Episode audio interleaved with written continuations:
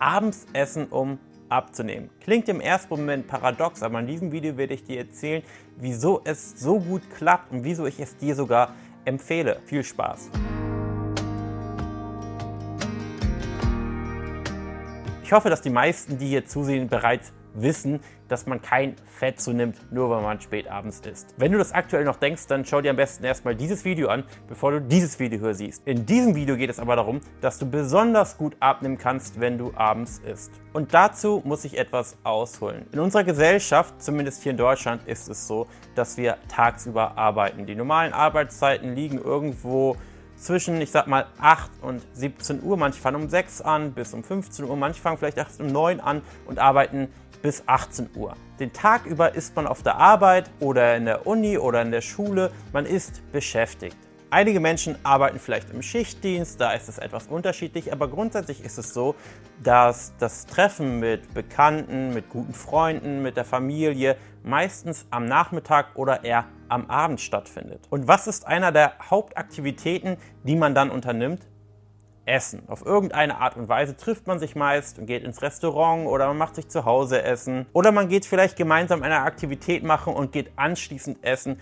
Essen erfüllt auf jeden Fall einen sehr, sehr großen sozialen Aspekt und das ist auf jeden Fall auch nicht wegzudiskutieren. Gleichzeitig wissen wir durch ein vorangegangenes Video, dass es an sich auch nicht schlimm ist, am Abend zu essen, beziehungsweise man auch dadurch nicht schlechter abnimmt. Jetzt gibt es folgende Überlegung. Wenn wir wissen, dass wir häufig abends unterwegs sind, mit Freunden essen, Restaurant essen, dann ist das tatsächlich ja auch die schwierigste oder die herausforderndste Mahlzeit.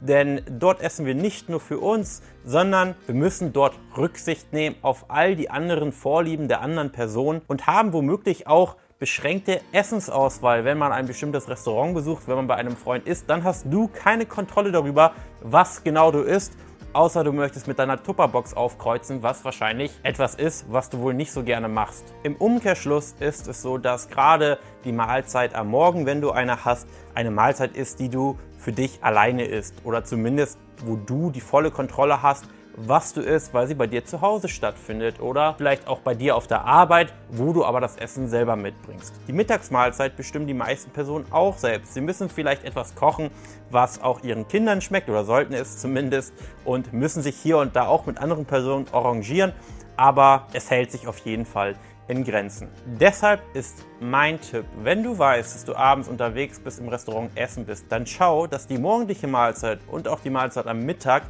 gut ausschaut. Das heißt, dass du dort auf alle Dinge achtest, auf die du eben achten solltest bei deiner Ernährungsstrategie, wie auch immer die ausschauen mag, und dass diese Mahlzeiten möglichst ich sag mal, bei 100% liegen und wirklich zu 100% deinem Ziel dienen sind. Und bei der abendlichen Mahlzeit kannst du dann flexibel sein bzw. auch kompromissbereiter sein. Und mit dieser Strategie haben sehr viele Kunden, auch mich eingeschlossen, sehr, sehr gute Erfahrungen. Und so schaffst du es, beide Ziele zu erreichen. Auf der einen Seite erreichst du dein Wunschgewicht. Auch wenn du nicht bei 100% bist, bist du vielleicht bei 80% und das ist ausreichend, um deine Ziele zu erreichen.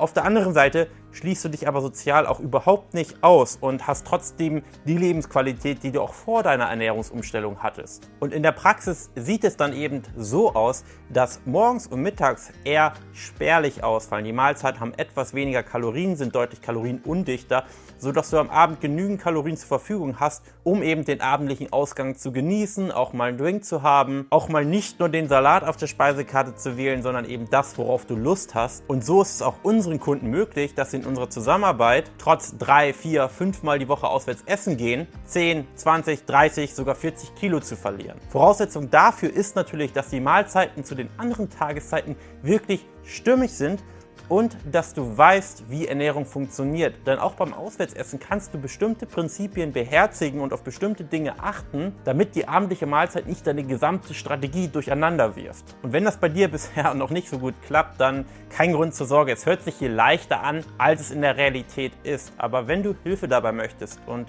deine Wunschfigur ohne Verzicht erreichen möchtest, dann melde dich gerne bei mir unter www.janbarmann.de und dann lass uns das gemeinsam machen. Ich freue mich auf dich, dein Jan.